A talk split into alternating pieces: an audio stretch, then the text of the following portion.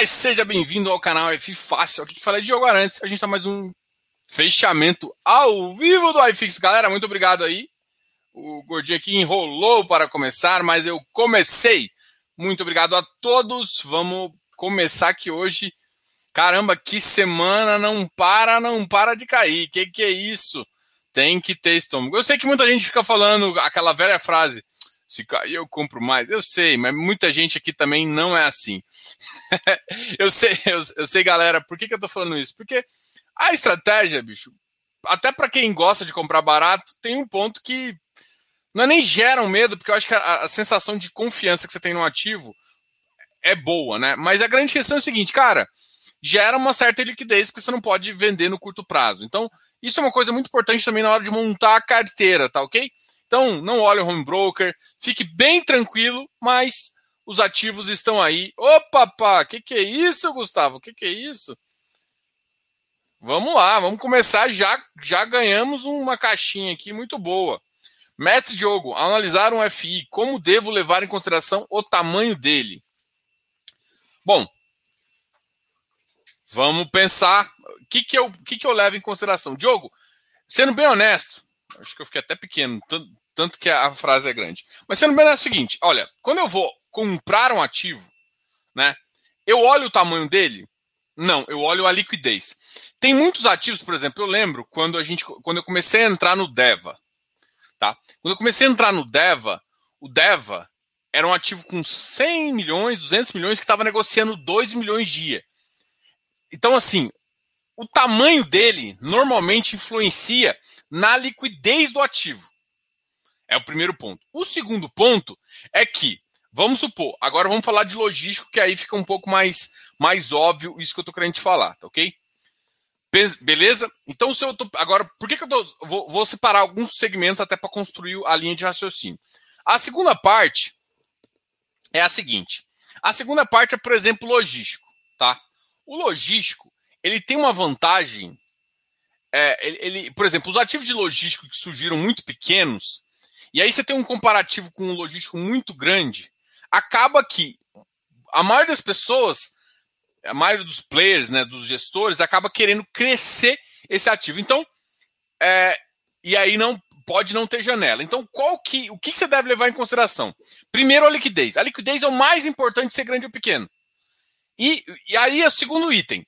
Quanto maior ele tem, mais ele tem espaço para ter mais estratégias e mais ativos. Ou seja, se, você, se ele é um ativo muito pequeno, o nível de concentração dele é baixo o nível de concentração dele é alto, desculpa. Ou seja, se ele tem dois ativos, ele tem 40 aqui, 60. Se você tem um evento de, vou chamar de desliquidez, se tem um evento de vacância, isso influencia. Então, qual que é a segunda coisa que eu gosto de olhar? Beleza, liquidez.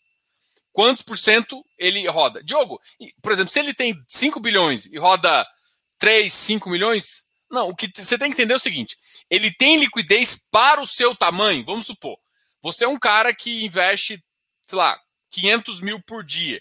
Você tem que saber se o 500 mil por dia, esse fundo tem liquidez. Ou seja, ele tem baixa liquidez. Se ele tem essa liquidez, ele já atingiu o primeiro lado. O segundo é a concentração de receita e concentração diária. Justamente para que um, um evento de vacância ele não sofra. Então, primeiros dois lados é isso. Então, eu analisei liquidez, analisei o ativo, e também aí eu começo a analisar ele perto do mercado.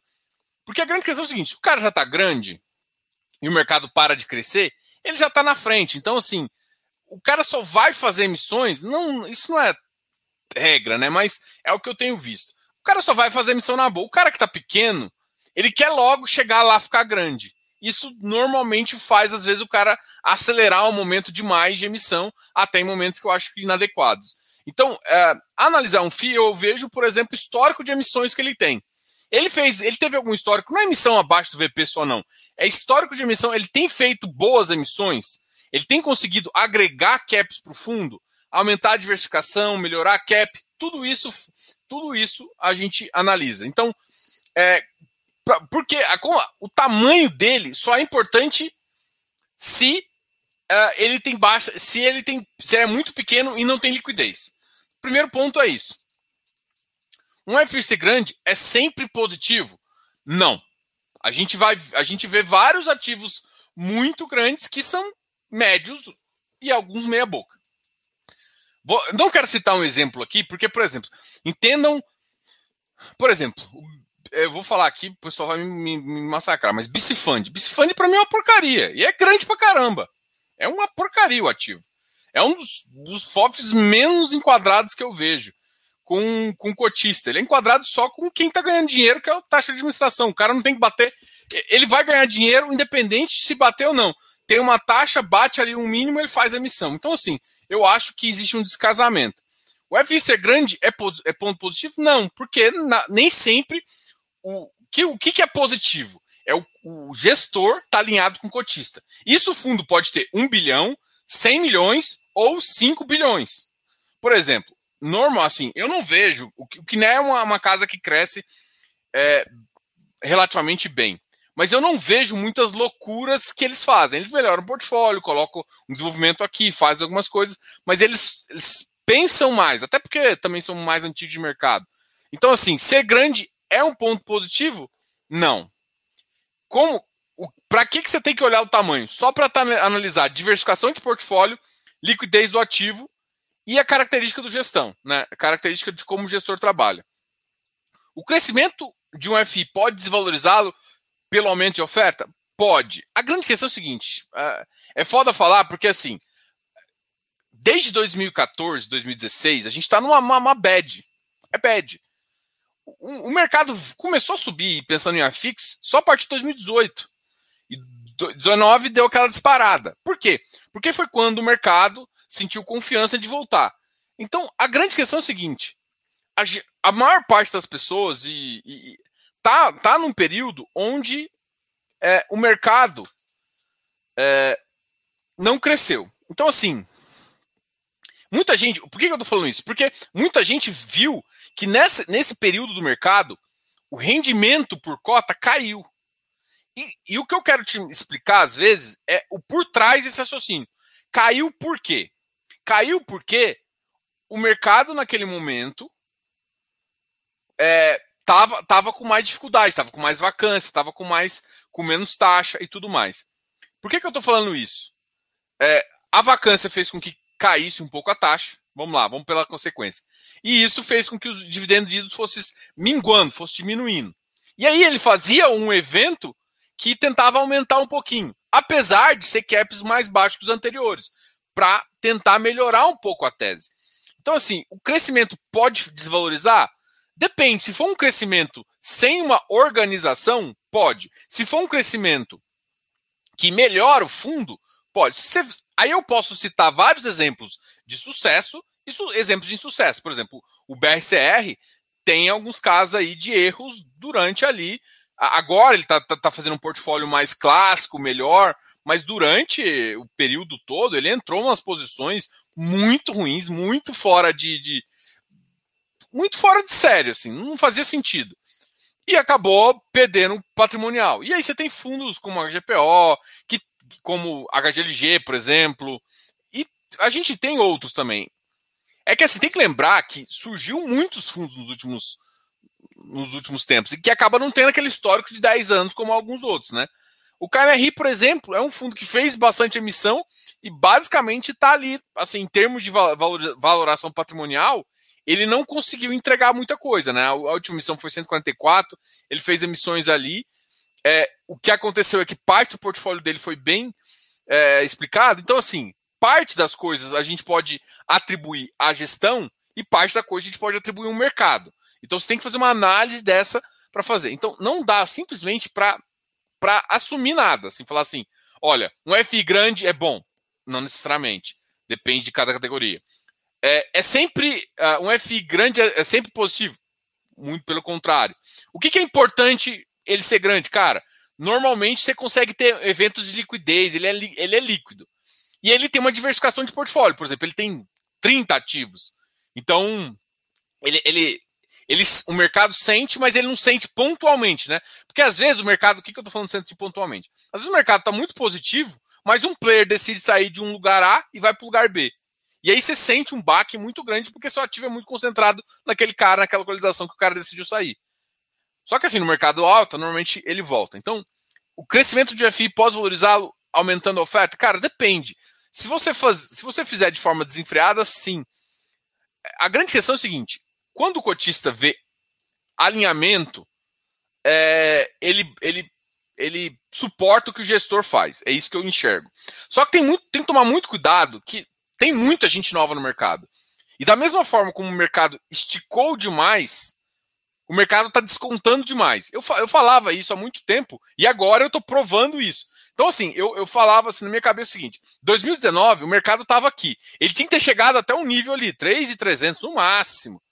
Não, 3,300 não, 2,900, 3 mil. Era o máximo que o mercado tinha que chegar. O mercado chegou a 3,300, subiu mais 300 pontos acima do esperado. Então ele subiu muito. O que, que eu estou querendo falar? Quando o mercado vai descontar, ele vai descontar muito. Então, assim, pô, já está descontado. Então, por que, que pode cair mais? Porque o mercado pode descontar muito mais. Só que, assim, chega um momento que, tipo, teve, teve um. Eu falo com uma pessoa que, pô, ela vendeu um BC, eu acho que a 300, 270. Fala, caralho, você deu vendeu no pico do pico ali, entendeu? Então, assim, chega um ponto que até quem, porra, tá muito caro, vou vender, não faz sentido esse ativo. E é a mesma coisa que vai acontecer para baixo. Só que assim, tá barato, ninguém tá entrando. Tá barato, ninguém tá entrando. Vai chegar um momento que, que, que vai estar tá mais barato e o pessoal vai começar a entrar. Então, assim, a, filosofia não é procurar os grandes, é procurar os bons. E os bons, às vezes, tem bons pequenos. Tem. Tem que você tem que saber escolher. Então, esse é o diferencial. E até falando nisso, até eu tinha postado aqui no começo também a questão da, de uma, da live que eu vou fazer, de uma aula, justamente sobre os melhores FIs. E os melhores FIs, você vai ver que eu vou falar de FIs que tem um patrimônio grande e FIs, às vezes, que não tem um patrimônio tão grande, mas tem um time de gestão competente e trabalha muito bem. E tem feito bom trabalho. Então, assim, e às vezes, assim, é, pontualmente e, e sendo bem honesto, pontualmente fizeram alguma coisa que o mercado não gostou. A grande questão é o seguinte: o mercado, é, não vou dizer que é soberano, mas nem sempre o cara vai acertar. Mas se na maioria dos casos ele acertar, o seu fundo vai crescer, isso é certeza. Né? Então é isso que você tem que observar no fundo. Então não é tamanho. É, eu, eu, eu considero, para, por exemplo, quem está começando, eu gosto de mais liquidez. Eu, por exemplo, eu entro em ativos com baixíssima liquidez. Porque para entrar em ativos com baixíssima liquidez é o que eu falo para todo mundo. Você tem que saber o preço para entrar. Porque senão você vai pagar caro no ativo. Tá ok? Eu acho que eu te respondi aqui, Gustavo. Espero que você tenha gostado da resposta aí. Então, assim, ao analisar um fundo, respondendo aqui de novo, ao analisar um fundo, devo considerar o tamanho dele? Não. O que importa são os ativos, a qualidade do portfólio, a gestão. O que, que o que, que é importante? Agora, parte disso, você quer uma liquidez. Agora, eu, tô, eu, tô negocio, eu negocio 100 mil. Então a liquidez dele é muito menor que você precisa. Você precisa. Um cara que você, que você vai negociar 100 mil, pô, pode pedir uma, né, uma liquidez de um milhão, tá bom para você. Você vai negociar um milhão, pô, aí você precisa de uma liquidez um pouco maior, de 10 milhões. Então, depende do seu tamanho também para considerar. É porque assim, você tem um tamanho muito grande, não dá para você entrar nos pequenos, a não ser entrando numa cota 7,5 do começo. Aí é outra coisa.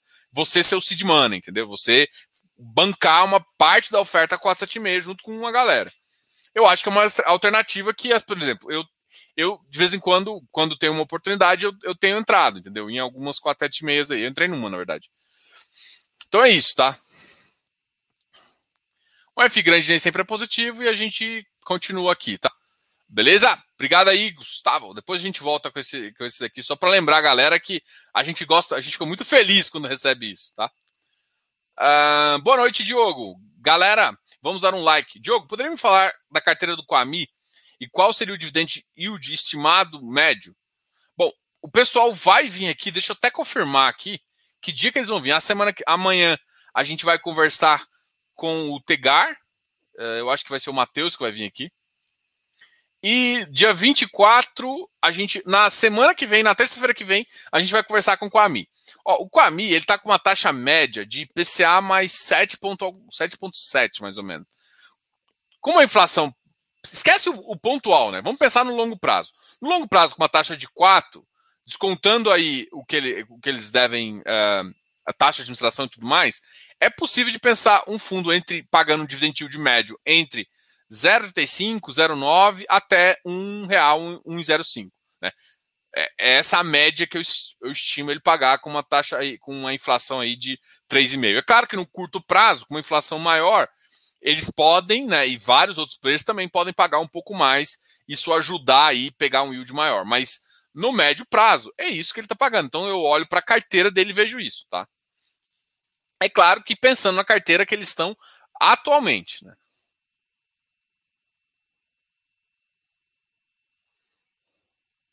Diogo, 0,60 0,60 pagos pela XP. Teve amortização? Vamos olhar o, Vamos olhar, porque se tiver amortização, tem que vir descrito que é amortização, tá? É, rendimento de amortização. Vamos olhar aqui. Não, rendimento. Vou compartilhar minha tela com vocês aqui, ó. Compartilhar tela.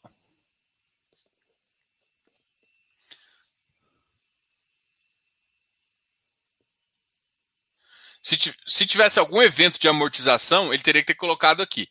Então, é simplesmente rendimento, tá?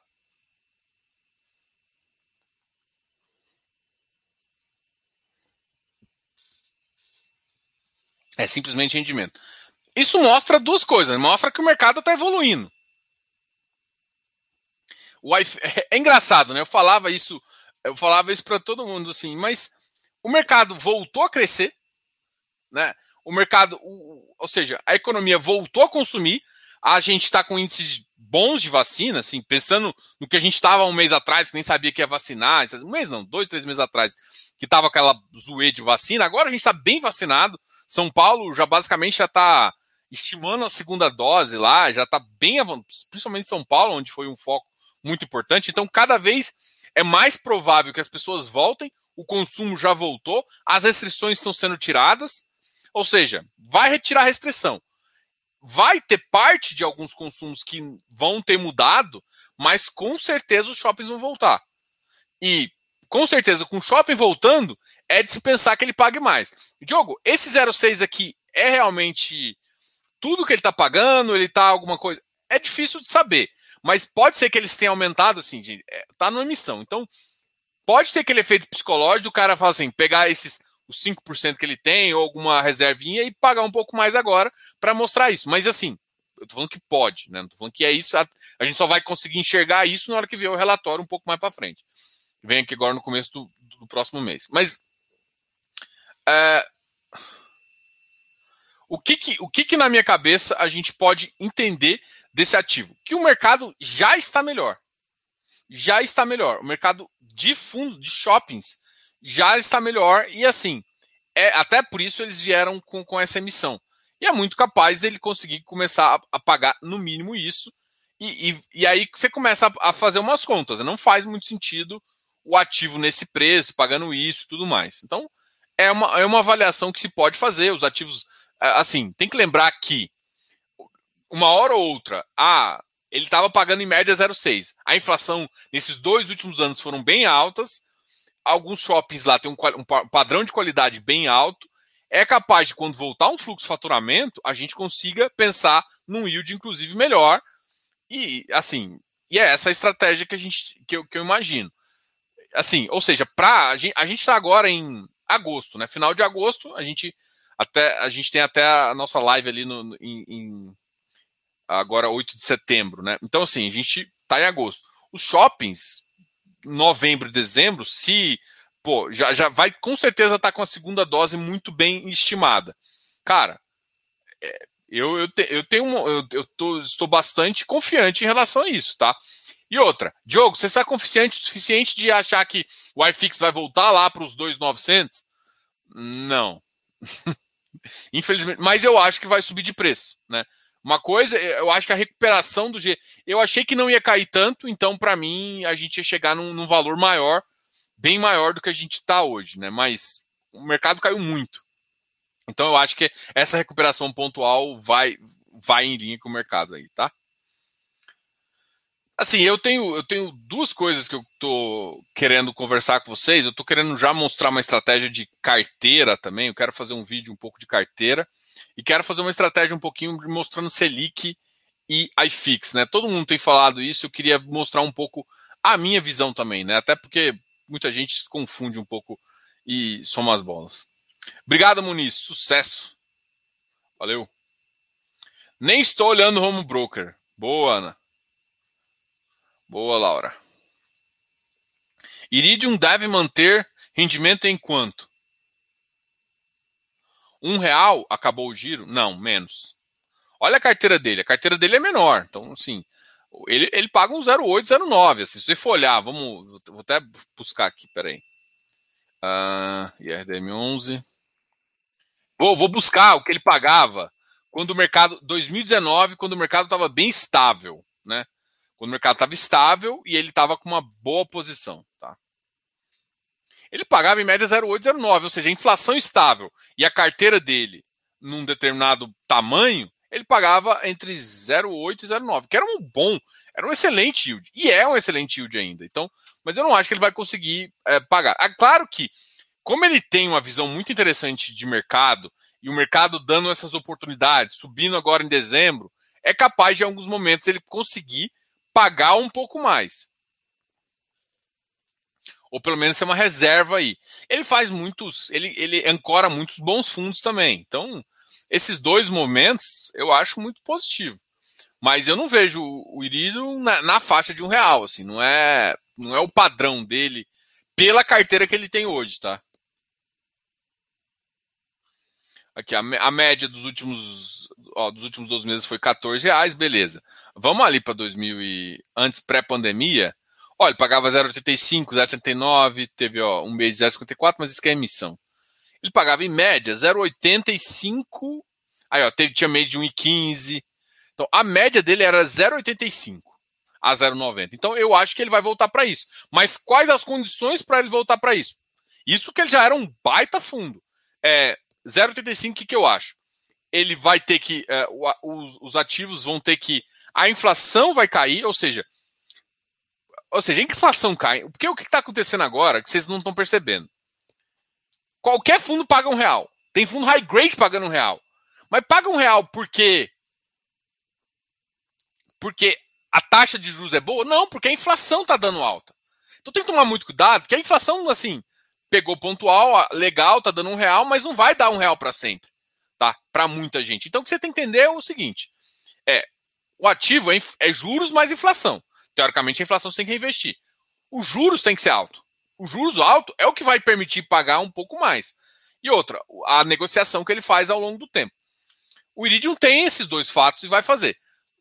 Pensando no mercado anteriormente, vou, te dar uma métrica aqui para vocês entenderem. Os fundos high grades pagavam entre 0,50, 0,60 aí, que era muito comparado, inclusive, com os tijolos aí.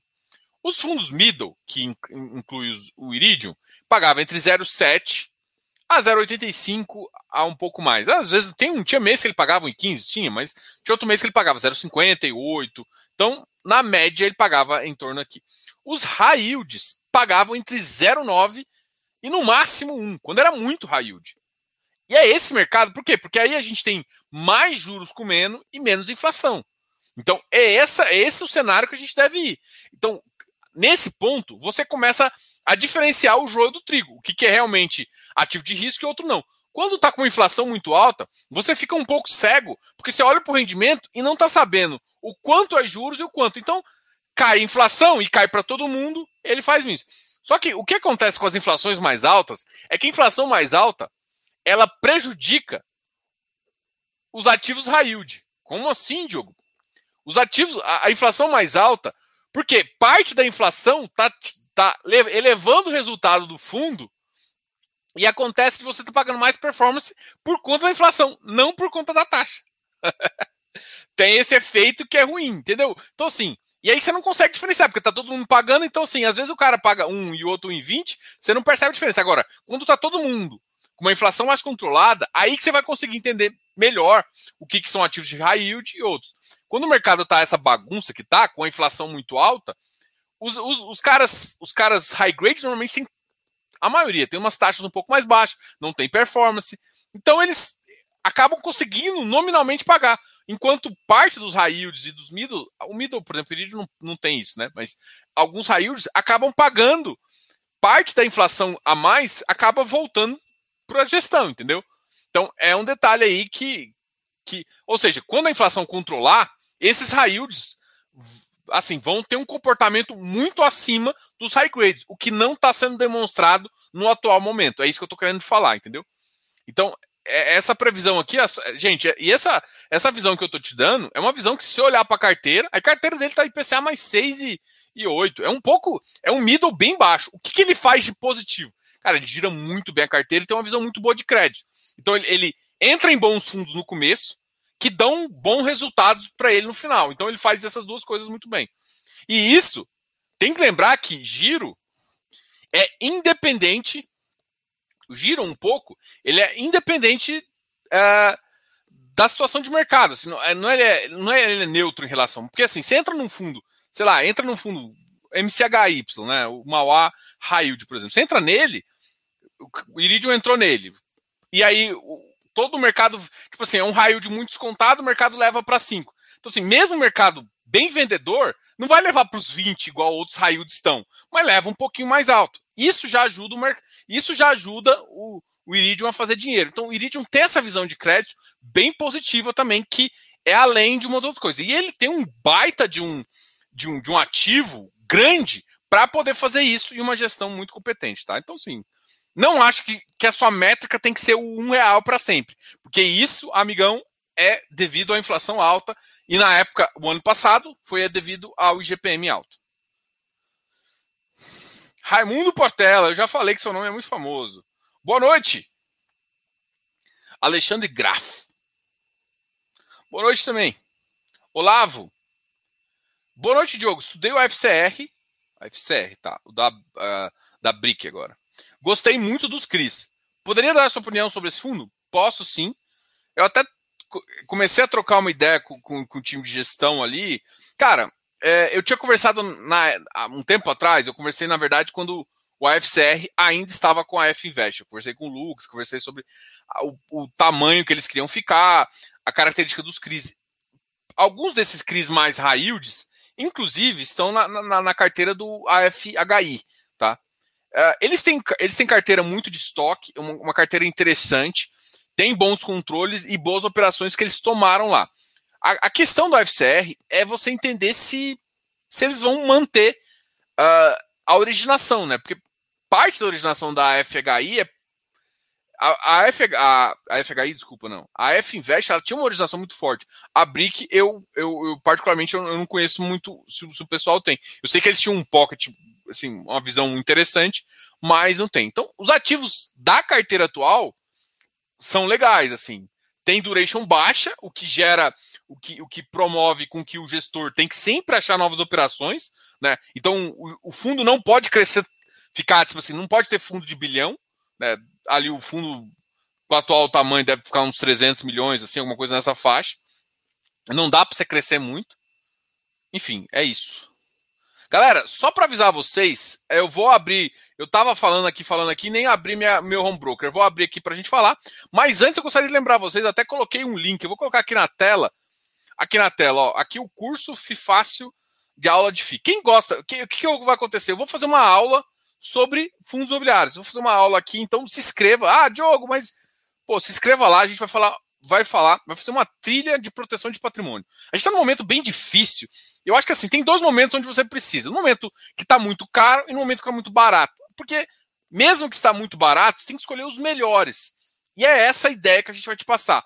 Porque é o seguinte, você olha, o bom sempre cai menos do que o ruim e o, e o médio. Então você tem que escolher bons ativos para ter uma boa carteira e assim conseguir ficar tranquilo. Que tenho certeza, vai, vai voltar, gente, volta. Pode demorar tempo, não volta. E assim, muita gente fala, ah, vai ficar dois anos de lado. Isso é um. Se eu dar um zoom out, isso pode ser uma verdade. Mas se você dá zoom in, o parado, se você sai de 1.700, igual a gente está agora, que é o puta baixo, né? Pandemia baixo. A gente sai de 1.700 e vai para os 1.850, isso aqui já gera um upside, uma oportunidade muito grande.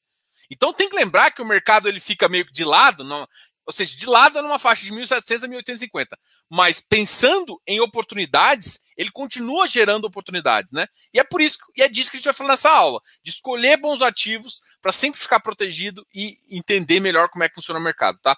Eu falo que a, é, vai ser um dos melhores fundos imobiliários e vai ser uma trilha completa para você. aqui tá o. o aqui no, na, na, live eu coloquei, eu coloquei a, o link. Na, na primeira parte aqui da, da, da, nossa live está essa informação, está esse link, a gente volta a conversar também. E assim, tiver alguma dúvida, me fala aqui, porque essa live vai ser muito massa mesmo, onde a gente vai falar desse, desses ativos aí, bem legais, assim, falando, mostrando algumas coisas para vocês, que eu, eu aposto que vocês vão gostar muito, tá? Galera, antes de continuar aqui, vamos, vamos, eu vou mostrar para vocês, eu até vou deixar aqui esse link bem especial aqui para vocês. Eu vou compartilhar minha tela e vamos começar a falar do iFix mesmo. Vamos abrir o iFix e ficar olhando o iFix. O Ibovespa hoje caiu 1,07%. O mercado tá, tá triste, né, gente? O mercado tá triste. A gente está já num ponto. Ou o JP caiu bastante. Ele tinha subido há um tempo atrás também, caiu para a faixa de 88,64. O VISC caiu também, 103,30, ou seja, a oferta 106, pô, tá difícil. MOR 11, 79, também uma queda de 2,31. Então, assim, o FOF tem caído, o shopping tem caído, mas eu acho que o VISC e o XPMOL, acho que o XPMOL também tinha caído um pouco. Não sei se eu tinha visto ele estava um pouco embaixo, aí caiu, ó. Tá, caiu menos, mas caiu.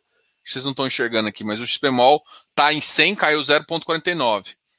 Mas tem que entender que o XPMOL, HSML, é, é bom, o HSML não está em emissão. O XPMOL está em emissão, mas está muito barato o, o VISC também. O VISC está em emissão. Então, eu acho que as tentativas de emissão não foram muito bem aceitas pelo mercado. Não, não significa que não vai para frente a emissão, né? Porque a emissão pode ser ancorada, por exemplo, o XPMO, o VISC tem uma tem um cara que vai ancorar ali a oferta, né? Então é, tem que entender se, se isso é positivo ou não para o fundo. O AFHI, Deixa eu beber uma água aqui. O FHI, que é o primo do AFCR, né? O primo distante agora. Antes era primo primeiro, agora é primo segundo. É, a gente já conversou, inclusive, com, com o Diareta e com o Lucas aqui sobre o fundo. Tá, tá, tá. Teve uma queda de 2%. O volume de negociação dele também tá ficando bem interessante, né? 600, 600 mil. RSI, cara, RSI me fizeram uma pergunta bem engraçada hoje, né? Diogo, pô, por que, que o, RSI, o RSI não para de cair? Já não tá muito interessante? Cara, tá bastante. Mas aí eu olho para RSI e penso o seguinte: cara, se ainda não entrou comprador institucional, cara, ele tá pagando, olha, 78. Vou até fazer, vou até olhar aqui de novo para ver se eu não falo besteira. Mas assim, cara, ele tá pagando mais que middle, pensando em yield a carteira high grade pagando quase high yield. É estranho. Então, assim. Olha, o yield dele está na faixa agora, hoje, de mais ou menos 0,90 centavos. Então, um cara que está pagando quase como um middle, está pagando um, como um middle. O mercado ainda não tomou e assim, ah, por que, que não tomou? A gente não sabe por quê, mas eu comentei o seguinte: o mercado tem vendedor e comprador. O comprador ele tem que ver algum. Para estigar, assim, para entrar um comprador diferente, uh, tem que ter estigar. Assim, por mais que o yield não é a única coisa que o cara vai fazer, a não ser que o ativo caia muito. É isso que eu tô achando. Agora, a minha pergunta é por que existe uma pressão vendedora tão grande nesse ativo? Né? Mudou a gestão, mudou, a gente, a, gente, é, a gente até deve conversar logo, logo com o outro gestor, a outra gestora, na verdade. Uh, o gestor que a gente conversou no começo do, do ano, que era do RCCI, saiu. A gente vai conversar com um novo gestor agora também. Então, assim, teve essa mudança, o mercado pode ter interpretado de alguma, de alguma forma. Então, isso, isso é um detalhe aí que pode ter contado. E por isso não tem uma, não tem uma pressão compradora muito grande. Mas no frigir dos ovos, o mercado está bem vendedor. Em alguns ativos está mais que outros, principalmente os ativos que não têm histórico. Esse foi um ativo que foi basicamente lançado em 2021. Então, assim, ele não tem um histórico do, do pessoal conseguir uh, confirmar essa visão aí. Então, o ativo caiu. Olha, o outro ativo que caiu, que dá uma certa preocupação ali para quem está querendo entrar na missão, é, por exemplo, o HGLG. A emissão dele está 160, né? Então, é um ativo aí que bom, para quem estava querendo operar, porque a, os últimos rateios do HGLG foi bem elevado, né? Foi de 10, foi, teve um de 5%, teve um de 10. Então, assim, para quem estava pensando nessa faixa, eu acho que tem que rever aí, porque nosso queridíssimo amigo aqui provavelmente dá uma. Ou não vai dar rateio, vai dar um rateio meio alto, assim. Pelo menos é a visão que eu tenho. Não estou recomendando ninguém operar rateio, não. Estou te mostrando aqui que é a visão, assim. O mercado está muito spreadista. O spread está caindo, então o interesse começa a diminuir. Até porque muita gente sabe que, que vai fazer. Pode ser que ele volte a subir mais para frente e tudo mais, mas enquanto ainda tiver a operação, ainda tem. O outro ativo que caiu bastante é o hectare. O hectare, bom, caiu porque o, o, efeito que ele teve, assim, depois do, do, fato relevante, dizendo que você tem mais direito a comprar 1,5, isso o mercado entendeu que tem muita oferta. E muita gente saiu vendendo aí uh, ah, para poder até executar. Só que, assim, tem que lembrar que nesse preço aqui fica bem complicado, né? Então, assim, a, a minha visão é que tudo que você pedir de direito deve vir para você, tá? Então, assim, é, não acho que tem muito espaço. Uh, é um espaço para quem quer montar uma posição e, e num preço baixo, mas assim, o secundário tá também bem interessante aí. Teve um, acho que um alguns vídeos também, acho que do, do, do Barone e tal. Teve algumas outras, outras informações. Não sei se vocês viram também, a Habitat tinha, tinha, tinha colocado, tinha falado algumas coisas sobre o grupo GPK. Eu acho que tudo isso juntando acabou é, interferindo. Só que para mim a força maior é justamente a força de substituição. Isso vai mostrar um pouco para o hectare, assim, é, o hectare é um excelente ativo, tá? Não vou falar, mas que a, a, essa emissão foi um pouco precipitada, dado o momento, né? Eu acho que eles poderiam ter esperado um tempo maior, o mercado estava, eles quiseram vir testar o mercado, vão captar alguma coisa, porque já, já teve uma grande parcela, já atingiu a parcela mínima ali, então, mas o mercado está dizendo assim, então eu acho que qualquer outro ativo de, crédito que tentar, é, tipo, únicos que se sustentaram no ágio, naquele ágio bem elevado, foi o Urca. O Urca e quem mais? E o Iridium. O Iridium foram os únicos que sustentaram. O Urca porque ainda é pequeno. Uh, e está se pulverizando mais lento. Né? O Hectare era um que tinha conseguido também, mas eu acho que juntando todo esse efeito aí e um ágio mais baixo acabou não segurando muito o ativo, tá? O BRCR também caiu para 75, caramba. O BRCR, eu acho que o Bicifund não tem não tem piso para ele não. Cada vez eu vejo ele mais baixo. RBRL caiu também, HSML caiu para 80. Caramba, 79 HSML. O HSML tá basicamente com preço de pandemia. E assim, melhorando a qualidade. Assim, bizarro isso. Ah, Diogo, mas assim, eu, eu comentei também que em relação ao HSML, que ele tinha um efeito ainda que ia acontecer, que era o, o efeito taxa de gestão. Mas mesmo taxa de gestão, cara, com esse desconto, tá muito absurdo. Tá muito absurdo. Uh, CVBI. Agora vamos ver se, se, teve. Quem, quem subiu, né? Só, só, teve queda. Vamos ver quem subiu. O LVBI subiu um pouquinho, mas 0,86. Cidil subiu 2,54. O Risa Terrax também subiu, estava na faixa dos 95, subiu para 96. Né? O Iridium subiu também, 1,77. MOL, 92. O Vigir, né? Hoje, hoje foi um dia de alta do Vigir. Ele estava ontem na 89. Oh, beleza. Nem deu para aumentar muito esse. RBRF, 74, mas também muito abaixo do valor patrimonial. Patrimonial na faixa de 80 e poucos, 88.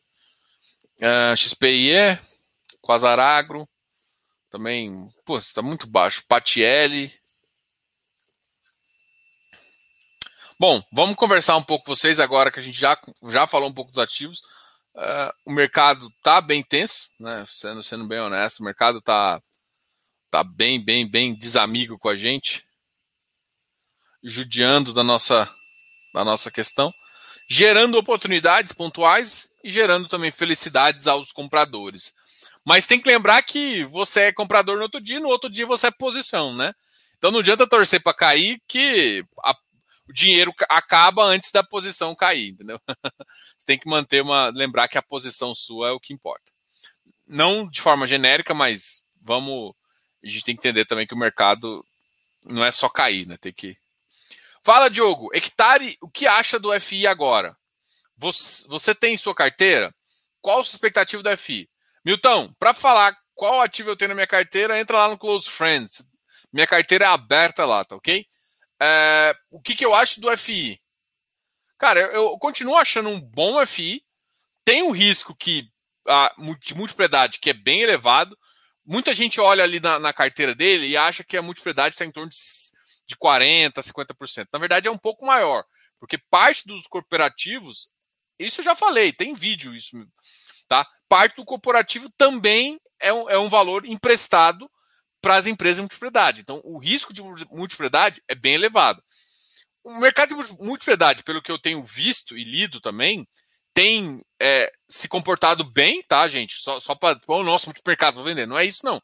Na verdade, pelo contrário, o, multi, o preço do multimercado tem até ganhado alguns valores em algumas cidades e alguns empreendimentos têm se comportado muito bem também. Quais expectativas? Cara, eu acho que quando passar a emissão, e o mercado está vendedor, tá? O mercado está vendedor o, e o yield ajustar para o risco da carteira, ah, com certeza ele vai pegar um ágio. Isso é a visão que eu tenho, tá? Eu não acho que é, não acho que vai ser o mesmo ágio de antigamente, ele não vai para a faixa lá de cima, mas é um ágio que é muito provável que ele, que ele consiga consiga ter aí, tá ok? Então, essa é a expectativa que eu tenho. Eu acho que a pressão vendedora ainda é muito forte.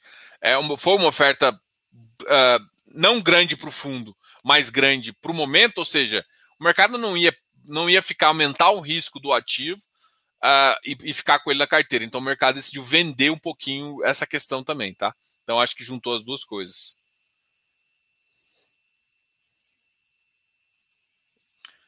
Boa noite, Diogo. Na sua opinião, Kiné faz uma boa gestão em seus FIs de papel? E o Canip, ele ainda para investidor qualificado? Faz. A questão do Canip é porque eles nunca. Acho que já tentaram mudar e não tiveram coro suficiente e desistiram é para investidor qualificado, mas não é, tá? Então o KNSC veio para o investidor geral, é isso que eles estão empurrando. O KNSC está com uma taxa bem semelhante, mas eu acho que a taxa de gestão do Canip está um pouco melhor. A Kiné faz uma boa gestão, eu gosto bastante da Kiné, acho que são uma casas bem sérias, mas é uma casa mais high grade, né? É isso você tem que entender também.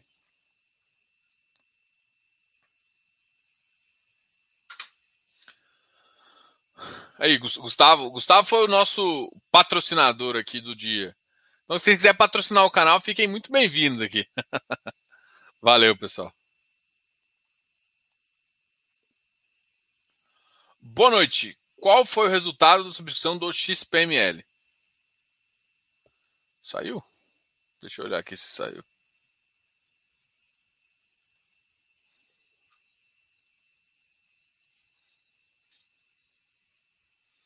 Se o pessoal, se você souber de alguma coisa, me fala aqui, tá? Eu tô analisando aqui, ver se tem alguma informação. Não, hoje só saiu o, como eu tinha mostrado aqui, a amortização dele. Não saiu ainda essas questões. Deixa eu olhar no aplicativo aqui também, porque não sei se é hoje que ia sair, não.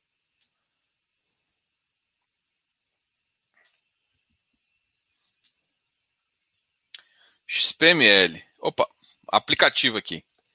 É, a preferência foi até o dia 16, é, podia liquidação dia 17. É, podia ter já saído, né? Mas eu não vi nada ainda não. Não tem a proporção de sobras ainda, tá? Qualquer coisa, gente, ó, dá uma olhada no nosso aplicativo aí, ó, que tá o XPMOL, os dados dele. Você consegue baixar aqui, ver as informações de conversão, de quando vai ser a emissão, quando vai ser a conversão, pera, opa, quando vai ser a comissão, quando vai ser a conversão. Beleza? Valeu!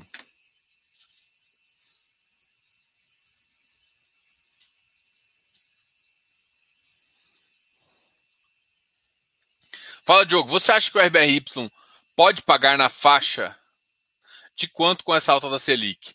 Já que eles têm muito CDI. Cara, eles têm uma quantidade, eles ainda estão com certo caixinha lá, acho que 10%, se eu não me engano. Então, assim, cara, tem que terminar a alocação, eu quero ver. Eu, eu, eu achei que eles teriam um pouquinho mais de CDI do que eles estão tendo e com uma taxa um pouquinho melhor. Mas, no geral, eh, a estimativa que eu tenho, pela taxa que ele tem, pela versão final do Selic e as taxas, deve pagar em média uns 10% no final do ano, né? Tá pagando.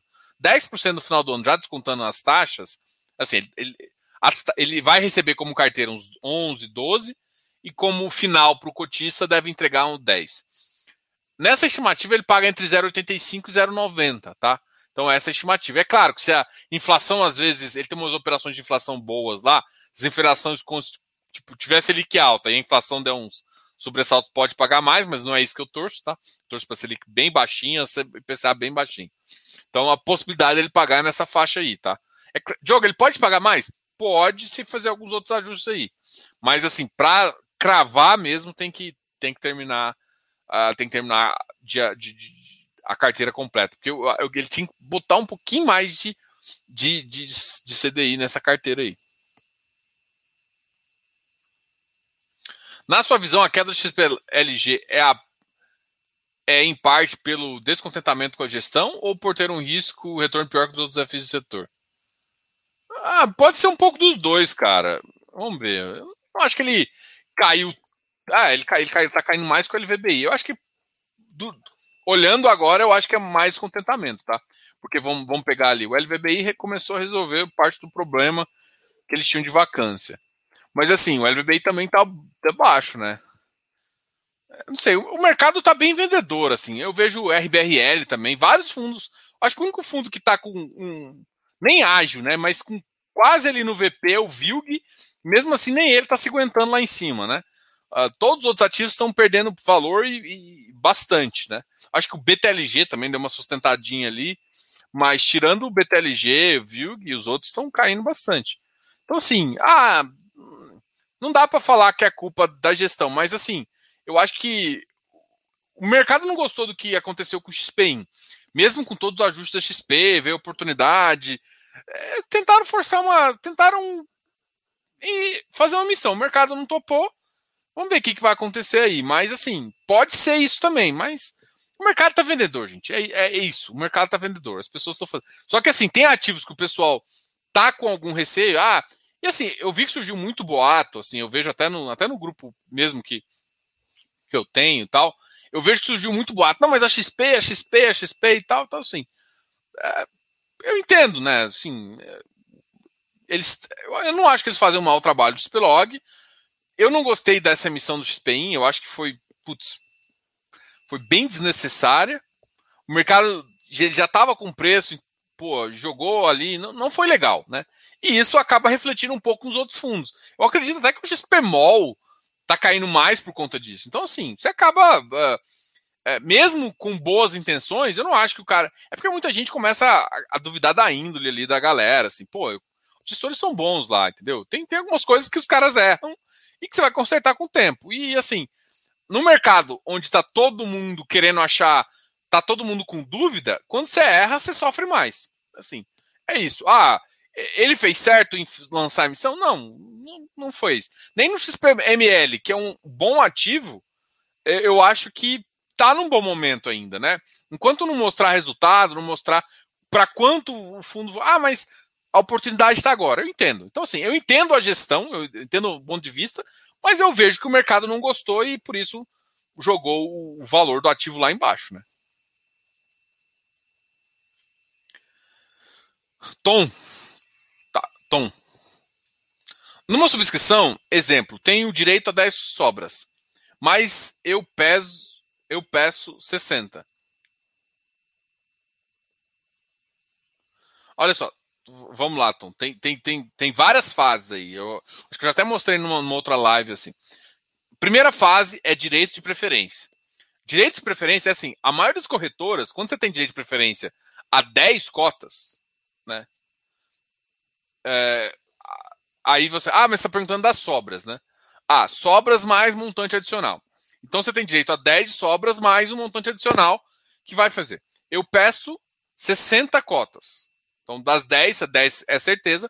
Os fundos são obrigados a informar quanto foi a proporção? Nem sempre. Tá? Isso é uma. Uma vez eu estava conversando, acho que com a RI da.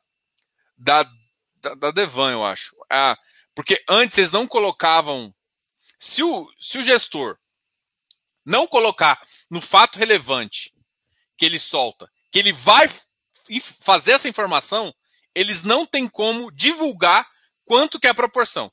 Apesar do mercado acabar descobrindo, porque as corretoras sabem, né? Porque as corretoras têm que, têm que fazer essa conta, é, o mercado em si não sabe. Então, assim, o problema é que agora, por exemplo, o Iridium colocou, Deva, a última vez colocou, Hectare vai colocar também. Então, assim, o mercado normalmente vai fazer essa informação, mas eles não são obrigados a fazer essa informação. Principalmente se não tiver naquele quadrinho que eles colocam, lá, daquele quadrinho onde coloca as datas, ó, o evento tal vai acontecer. Se não tiver um evento de informação de montante adicional e sobras, ele não necessariamente precisa informar. Ou seja, você pode ter que deixar com caixa dos que você pediu de 60, 60 cotas aí, tá? Então pode ser que você saiba só no último dia. Isso é possível? É. Por quê? Porque existe esse evento que eu falei, que se ele não programar que esse evento de informação ao mercado da quantidade, que é como se fosse um evento de, de proporção, se ele não informar que existe esse evento, não necessariamente ele, ele não vai poder te informar. Então, não vai vir essa informação da gestão e nem do administrador. E se não vem, você pode ter que descobrir só quando a corretora te cobrar o dinheiro, tá? Então, é, bom, é isso. Marcos Antônio Flauzino, boa noite, Diogo. O hectare não ter alcançado 50% neste momento de submissão e ter que esperar as sobras e montante pode ser um aviso para outros fundos? Cara, é... cara, o mercado está vendedor. Eu falo isso assim, não é, não é à toa, o mercado está vendedor. Só que assim, teve fundo, cara, gente, olha o GCRI, teve o GCRI a emissão também. É, se eu não me engano, foi 70 ou 25. Teve, ou seja, sobrou muita coisa.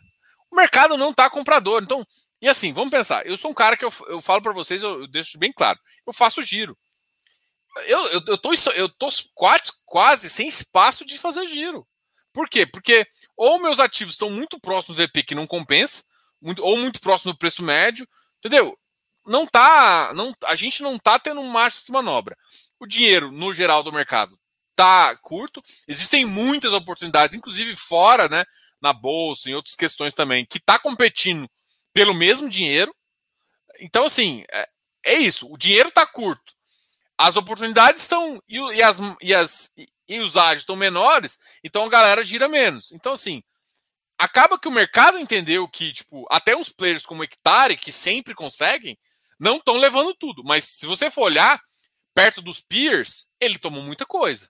Eu acho que ele só não tomou tanto quanto Iridium. E nem vai tomar tanto quanto o Urca, porque o Urca é, é um fundo menor, tem uma posição menor e está com ágio maior. Os caras que mantiveram ágil continuaram, continuam ganhando aí uma boa porcentagem. Mas assim, o pessoal, gente, você tem que entender que os gestores têm essa análise de mercado. Os caras fazem a mesma coisa que eu estou fazendo aqui. Pô, olha, não, não, sei se é bom momento, só que assim, tem hora que ele fala assim, pô, eu tô com pipeline. Eu, eu, eu, eu conversei com gestores tempo atrás, o cara falou, cara, eu tô com pipeline muito bom agora. Pô, a taxa tá muito boa. Ele vai tentar, assim. Ah, aí o aí, aí que, que acontece? Ele sabe que não tem espaço na pessoa física para negociar, mas ele vai no institucional. E às vezes um ou outro banca a ideia.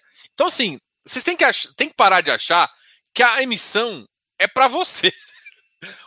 90%, assim, o hectare não, né? Mas muitos outros fundos, a emissão não é para vocês. A emissão é para outras pessoas que estão maiores, entendeu? E é por isso que o cara às vezes faz, independente do mercado. Agora, tem muita gente que preocupa com o mercado. O hectare é um dos que preocupados. Só que o ágio, para mim, caiu muito mais rápido até do que eu esperava. E eu sei o motivo. O motivo foi que, quando veio o yield, veio muito abaixo do que ele pagava. Se o yield ficasse em dois reais, eu acho que o último yield do, do, do, do hectare foi 1,50. Então o mercado começa a botar isso na conta e ficar com medo. E medo gera venda que faz isso. Então, depois do, do, do 1,50, o mercado derrubou o preço do, do hectare. E foi basicamente isso. Se eles tivessem segurado um pouco, tentado distribuir mais, enfim. Eu não estou falando para distribuir mais, mas foi isso. No frigir dos ovos, a, o que definiu a queda mais maior do ativo foi o yield menor. Então, assim, eles sabem, eu acho que o mercado consegue fazer essa leitura também. Quando você estava pagando num nível, começa a cair. Então, assim, para mim, isso vai acontecer com outros ativos também. O Iridium já começou a fazer isso. Só que parte da venda do Iridium não é por conta. Porque o Iridium conseguiu manter um, um relativamente alto, perto do que ele pagava. Então o Iridium não cai, manteve o ágio por conta disso. O Urca, na hora que já começou a perder um pouco de ágio, estava na, na casa 125. Se, se ele começar a pagar nessa faixa, o mercado vai reajustar o ágio para ele.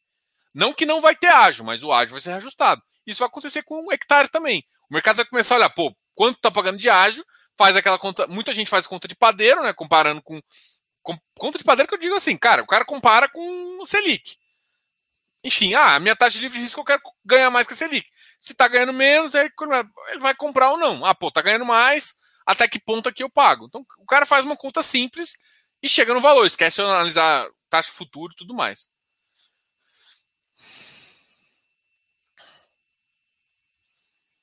Cara, os imóveis não são ruins, não. Cara, o mercado tá todo caindo, Gabriel. Assim, sendo bem honesto, assim, cara, não tem ativo. Cara, tem ativo bom que tá caindo. Então, deixa eu ver até quanto tá o JSRE. Putz, tá mesmo. Ele caiu bastante.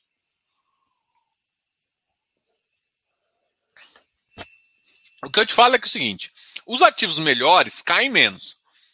O, os, o JSRE, ele errou ali um pouco atrás e ele acabou não recuperando mais preço, né?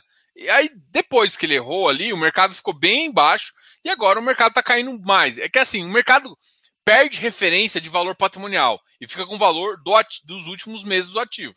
Então, assim, ele ficou sendo negociado a 90, 92, mesmo estando bem abaixo do valor patrimonial, mesmo estando negociados a um preço diferenciado, era isso que estava sendo negociado. E aí o que acontece? O mercado começa a vender, ele cai. Então, assim, ele, ele tá caindo tanto olhando pro, por conta dessa questão. Eu, acho que o mercado inteiro está vendedor. Alguns ativos Prime negociam mais. Esse era um ativo, a mesma coisa que o pessoal da Mercado XP agora. O Safra fez uma coisa que trouxe, que ó, tentou uma emissão que não funcionou, entrou nos ativos que. Cara, dava para ter feito outra coisa, não fez, o mercado não gostou, levou para um preço. Então, assim, até recuperar. Até a entrada no Rocha Verá não foi uma coisa que elevou o ativo. Começa a ter teve algum. Tem uma. Tem um RMG ali, enfim. É, e o mercado tá com medo ainda de lajes, entendeu? Então, lajes, as lajes em si têm sofrido bastante. E isso aconteceu com ele também. Então, nada de anormal. Pra, talvez pelo portfólio dele, assim, não ser tão ruim, é, ter um portfólio bom, ele tá caindo mais do que. Mas aí cabe você fazer uma sugestão, fazer uma sugestão, não, fazer uma avaliação se nos peers dele e lembrando que ele, ele tem uma outra consideração ali que o mercado não curtiu, se ele realmente está tão descontado assim ou não. Ou se o mercado, assim, tem que lembrar que as lajes estão descontadas, né? Ele tem alguns diferenciais. Positivos e negativos, tá? Não são só positivos, não. Tijolo descontado tende a ser melhor retorno no longo prazo que papel. Hum, cara, isso aí, isso daí é da tese de mestrado. Primeiro que é, é difícil, porque todo mundo vai olhar para trás. Todo mundo que fizer essa análise vai olhar para trás. E para trás não é a resposta. Esse é o problema do, de você, tipo assim. Uh, se você quer, o que, que eu quero te falar? Quero mais estabilidade. Mesmo eu posso correr risco, mas eu correr um, um, um risco estável. Eu sei mais ou menos quando eu vou ganhar. Se eu quero correr um risco estável, eu vou para papel. Se eu quero um risco instável, eu sei, não sei quanto que eu vou ganhar. Se o ciclo imobiliário disparar, eu posso ganhar muito mais do que eu previ. E se o ciclo imobiliário for ruim, eu posso nem ganhar. Então, é isso que é a questão. O tijolo, ele, ele, o mercado em si carrega um valor de PCA, mas nem sempre ele pode ser incorporado. E quando que ele não pode ser incorporado? Quando ele não consegue aumentar aluguel, quando ele consegue fazer isso. Então, é, é assim. Eu vejo casos passados no, nos dois sentidos, onde o cara incorporou muito bem é, uma, uma, uma inflação, uma precificação de ativo, o mercado tá com valor maior e vejo casos que não conseguiu fazer isso. Então, assim, aí depende. A primeira coisa que eu quero falar, tijolo, depende muito do tijolo que você está selecionando. Papel depende muito do crédito, então depende do emissor, então depende muito da gestão. Então, é isso que você tem que falar. Crédito ainda depende. Então, você está pegando, por exemplo, REC, RBRR e MCI. O REC é um ativo middle risk para high yield. Né? Ele está mais para middle. O RBRR e o MCCI são ambos ativos high grade. O Safra, HGRE, RBR Properties, o RBR Properties tem o River One que tem uma parcela. Ele tá ali, talvez o RBR, é, o RBR Properties é, talvez seja o mais prime ali desses. O JSRE é o segundo. O HGRE tem uma vacância de paulista, mas está muito pulverizado em alguns outros lugares. Tem o Jatobac também, que é um, pode ser um problema. Então, assim, você tem que escolher o seu. É, choose your poison, né? Eu, escuto muito algumas coisas. Escolha o seu veneno. Então, assim, qual veneno você quer? Você quer correr um risco de upside enorme? Porra, os, os, se, se, se acontecer um ciclo positivo imobiliário, porra, esse, todos esses ativos aí que a gente está citando de tijolo vão ter um baita alta. O REC, o RBR, não vai ter alta. Ele vai ficar, vai ficar com ágio de, de renda fixa. Vai ficar com ágio de, de fundo de papel. Pode até subir, mas não vai subir muito. Pode ter ágio? Pode, mas não muito. Os outros não. Os outros, o potencial de ganho é maior. Mas o yield é menor tudo mais. E se não tiver o ciclo de alta? Então você ganha menos. Então, enquanto um, você, você sabe que você pode mirar ali, por exemplo, o REC-R você pode mirar ali nos 13%. O RBRR e o MCCI, o MCCI você pode mirar ali nos 6, 7, às vezes uns 7,5%. O RBRR na mesma, na mesma faixa, talvez um pouco menos. Então você sabe onde mirar em termos de taxa, pensando numa inflação futura. O HGRE e o, os outros, você não sabe onde mirar, porque depende de vacância, depende de, de várias questões. E o ganho dele está em embutir várias coisas no tijolo que você não sabe se vai acontecer ou não, entendeu? A tese é, a tese é a verdade, né? O que tem acontecido? As, os melhores ativos voltam mais rápido. Ponto. Mas assim, pode não voltar os melhores também, se o ciclo econômico for de queda. Se a gente entrar numa recessão, tipo, começar a brigar o ano que vem, sabe? Aquelas coisas malucas de Brasil. Ninguém aceitar que presidente ganhou, não sei o quê, essas bagunças assim, se começar a, a gera mais fluxo de saída ainda de dinheiro.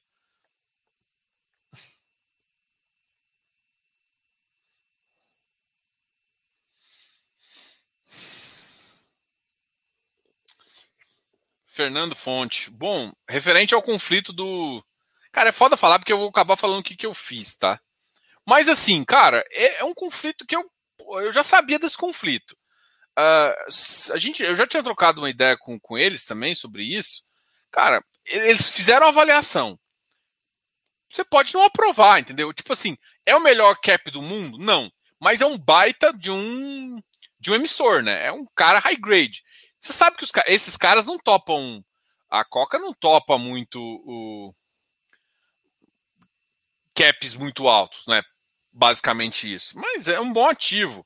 A localização ali do ativo é boa. Então, assim, eu me preocuparia menos com o cap e mais com a região. Eu gostar daquela região ali, entendeu? Então, assim, eu, eu no frigir dos ovos, eu não, eu não vejo problema, assim. É, por exemplo, o, o Bresco faz isso e tal. Então, assim, é uma situação de norm, normal de mercado. O problema é quando você faz essa análise, e é a mesma coisa quando eu falei do Bresco. Eu acho um ótimo ativo, bom, mas às vezes quando você faz a análise onde o mercado está por mercado, o mercado logístico está em expansão, você acaba baixando o cap e aí ficando desinteressante. Só que assim, se o mercado voltar a crescer, pô, é um ativo que pode se valorizar interessante. Agora, é, é pensar o que, que você prevê no mercado, né? Mas eu, de fato, eu, eu, não, eu não vejo problema, tá? Eu, eu, eu topei, não sendo bem assim. Não, não, é claro que tem coisas que eu entendo que geram conflito e tal, mas não... tem coisas que me incomodam mais, entendeu? Tipo assim, ah, o percentual me incomoda, outras coisas. Mas eu vejo alguns outros potenciais daquele ativo lá que me faz ficar um pouco mais confortável, tá? Então, assim, eu... enfim, essa é a minha opinião, tá? E aí, José? Tá aqui. Diogo, o que acha de manter fundos que estão descontados da carteira e usar yield para comprar ou dos CFIs melhores? Acho uma ótima estratégia. Ou a melhor estratégia é vender e realizar prejuízo? Cara, depende. Ixi, isso, essa, essa, essa, essa conversa é outra que vai longe. Por quê? Tem fundos. Tipo assim, cara, você tem um bom fundo.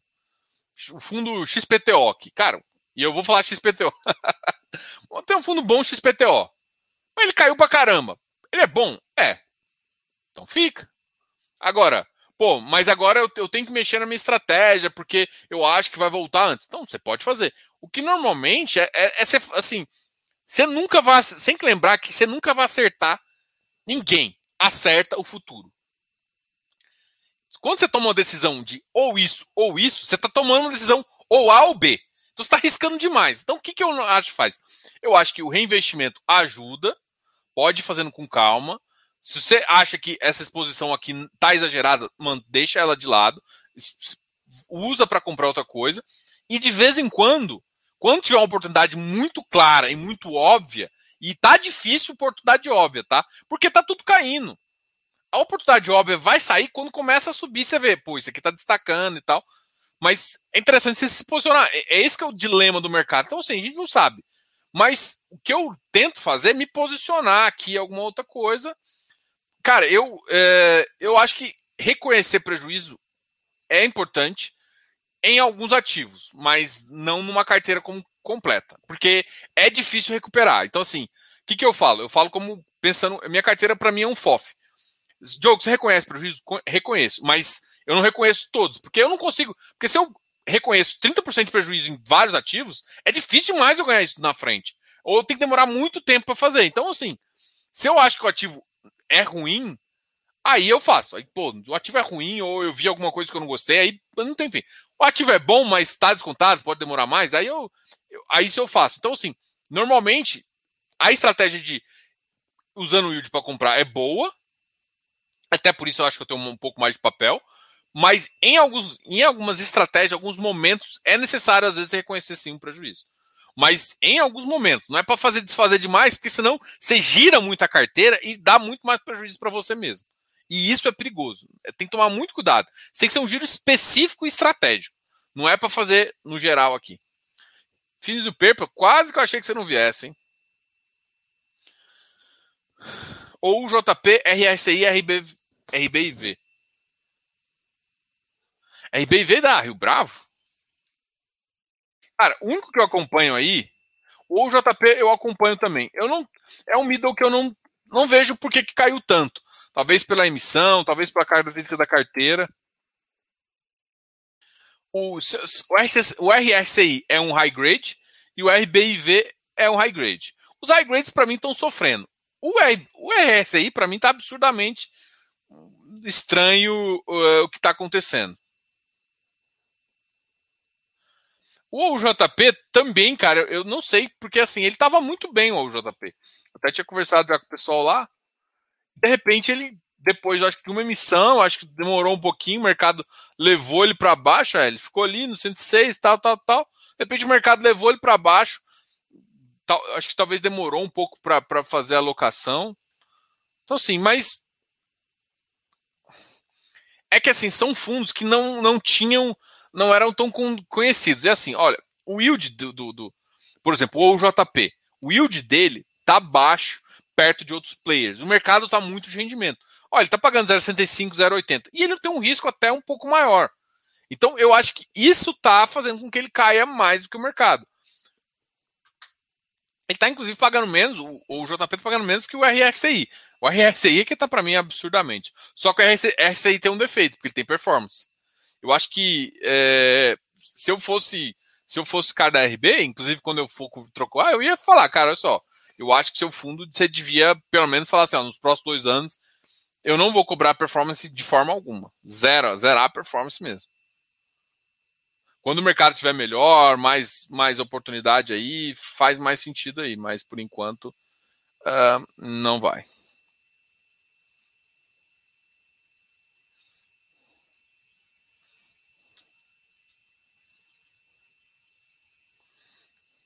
Olha, uh, em tese, é, em tese ele consegue, consegue até ficar um pouco maior, tá? Em tese ele consegue, assim, na minha cabeça ele paga 1,2% do patrimonial, ele consegue pagar isso, tá?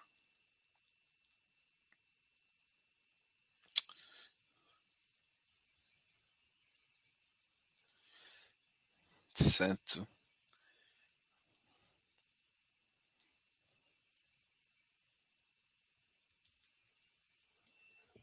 É, ele consegue. Mas na verdade, assim, no, no longo prazo, vai cair um pouquinho, tá? Pode cair na faixa do 0,20 a 0,40 aí, tá? 0,20 não, desculpa, 1,20 a 1,40. É, é, pensando aí no longo prazo. Mas no curto prazo eu acho que eles conseguem manter sim. Inclusive eu acho que no curto prazo eles conseguem até aumentar, porque o nosso IPCA está bem altinho, tá? Então isso vai influenciar também é, nessa, nessa, nesse momento. Mas. É, e assim, a grande questão, gente, é que vocês entender o seguinte: não é o yield que vai segurar o hectare. É a diferença entre o yield do hectare e o yield do concorrente do hectare. Porque é essa análise de risco que vai começar a acontecer. Todo mundo tá achando que é tipo ah, um real que vai sustentar a ágio. Não é isso que vai sustentar a ágio. Porque, como eu disse, o Iridium vai cair também. O Urca vai cair também. O Habitat vai cair. Todos vão cair de yield, porque estão pagando muito inflação em GPM, que vai cair. Vai cair. Tem que cair. Na verdade, não é vai, tem. E assim, se cair, eles vão, vão pagar menos. Aí você começa a notar o ativo high grade do middle, você consegue ver mais facilmente isso, né?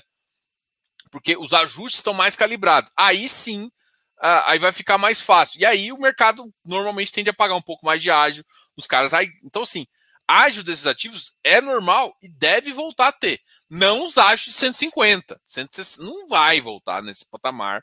A não ser que der uma malucada no, no, no governo lá, assim positivamente, sei lá, a inflação vai muito baixa, o cara enfia a taxa quase zero. Mas assim, a gente viu que no Brasil não funcionou isso, né? A gente tem um perfil bem complicado.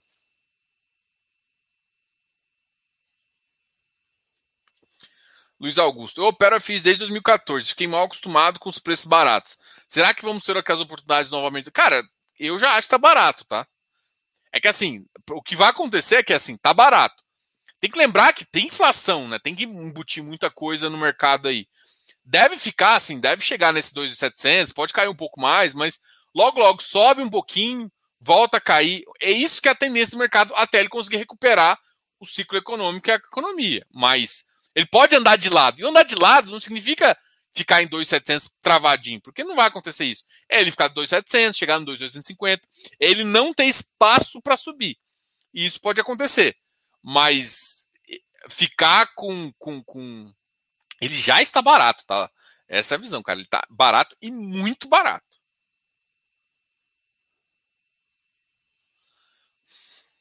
É, o AFHI também. Diogão, RSI. Cara, também não entendo essa carta.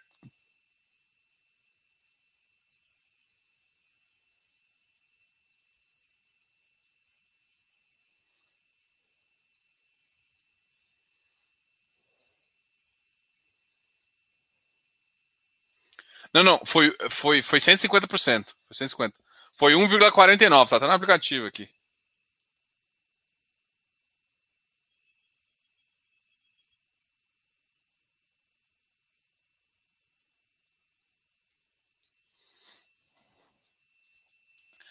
Pessoal, só lembrando vocês, muita gente está chegando agora, só lembrar vocês isso aqui, ó. A gente vai dar uma aula no dia 8 de setembro, um dia depois do feriado, vai dar uma aula dos melhores FIs. Tá? A gente vai falar aqui do que, que, uh, do que, que vocês precisam saber para pegar os melhores FIs. Vai ser muito legal essa aula. Espero contar com todos que vêm aqui na aula. Percebe? O link pode o pessoal não ter notado aqui, né? Mas o link está no primeiro. Está aqui na descrição do, do, do, do, do desse vídeo aqui, tá na descrição e vocês podem curtir. Gente, a gente já tá uma hora e dez, a gente falou bastante. Eu espero ter ajudado vocês. Pô, gente, pode esperar que eu vou preparar dois vídeos muito legais para vocês. É porque eu tô coletando material e tal, fazendo uns gráficos legais, para mostrar para vocês também uma, uma visão interessante aí do que, que eu acho. Tem, tem que tomar muito cuidado agora. Eu, eu, sei que muita gente, ah, tá barato, eu tô comprando. Cara, mas o dinheiro é infinito. Então, sim, você tem que ter paciência. Eu vou te falar o que eu tenho feito. Cara, eu, eu basicamente, eu tô assim, tem entrada de capital e tal, mas eu estou reinvestindo o meu dividend yield, escolhendo os ativos que eu acho que devem voltar antes, que ficam com uma estratégia que eu gosto. Hoje eu fico muito mais seletivo do que, assim, eu fico menos, eu não gosto de arriscar tanto. É, é engraçado, né? Em momentos mais positivos eu testo e arrisco mais. Em momentos assim, eu sou mais seletivo. E é por isso que também que, que eu acho que essa aula para vocês também vai ser bem legal. Então, assim, a seleção fica importante porque normalmente o cara volta antes, né? Tome muito cuidado com as medidas. Não sai mexendo na carteira igual um louco. Tem que tomar bem assim. A gente vai falar, o que, que eu quero fazer? Eu quero mostrar primeiro, eu fiz um vídeo sobre carteira, né? Sobre carteira de FIs. Eu vou fazer uma carteira sobre, sobre percentual, né? Para entender o quanto de percentual você deve ter na carteira também. É bem legal esse vídeo. E aí vocês me falam aí o que, vocês estão achando. Deixa lá nos comentários. Deixa aqui nos comentários o que você gostou. Gostou dessa, dessa, dessa live de hoje? Gostou? Tirei sua dúvida? Não tirei? Cara, vai lá no Instagram nosso. É, coloque sua dúvida lá, eu tento responder. Quer dizer, eu respondo todo mundo, né? Todo mundo sabe que me chamando direct, eu converso com todo mundo aqui. Eu posso conversar na hora, gente, porque também não dou conta de conversar, tem muita gente. Mas, de qualquer forma, eu, eu, eu respondo todo mundo. E quer ter um acesso mais rápido e bem e com umas informações bem delicadas, inclusive da minha carteira, da minha posição, da minha visão, das minhas reuniões, cara, Close Friends tá aí. Ah, e tem uma promoção que eu tô fazendo que nesse, nesse, nesse mês dos pais, porque eu sou papai, né? Agora eu sou papai, eu quero privilegiar minha classe de papais. Para privilegiar minha classe de papais, o que eu estou fazendo? Se você faz uma consultoria de uma hora, uma hora e meia, você entra no Close Friends por um mês gratuito. Isso também para te mostrar como o Close Friends vai ser importante para você. Todo mundo que entrou. Cara, eu tenho um churn, um turn do, do meu. Do meu. Do meu Close Friends baixíssimo. Quase todo mundo que entra fica. Porque é um bom produto e tem um aplicativo show de bola. Opa! Tem até muita gente falando comigo agora. Galera, muito obrigado a todos aí. Valeu. Vai deixando comentários. Eu sei que vocês estão querendo falar bastante. Eu não consegui, eu não consegui responder todo mundo. Obrigado aqui também, ó. Obrigado ao meu amigo Gustavo, que fez uma pergunta. Eu incentivo vocês a fazer isso aqui, ó, de vez em quando. Tem um botãozinho lá, como é que chama? Deixa eu até ver no botãozinho aqui. Opa, botãozinho é foda. Ê, Diogo. Ê, Diogo. Deixa eu clicar aqui. Tem um botãozinho aqui do lado, só, só para estimar vocês. Não estou querendo obrigar ninguém a fazer. A gente tem um programa de membros, é claro. Mas tem um programa aqui, tem um negócio aqui que chama Mostre seu apoio com Valeu Demais. Você pode clicar no e dar um Valeu Demais pra gente, tá? Então fica aqui um, o nosso convite ao Valeu Demais. Tem um coraçãozinho, né? É um coraçãozinho com amor. Então, assim, se você não viu isso aqui ao vivo, tá vendo depois e quiser dar um Valeu Demais, fique bem-vindo. Galera, obrigado, até mais e até a próxima.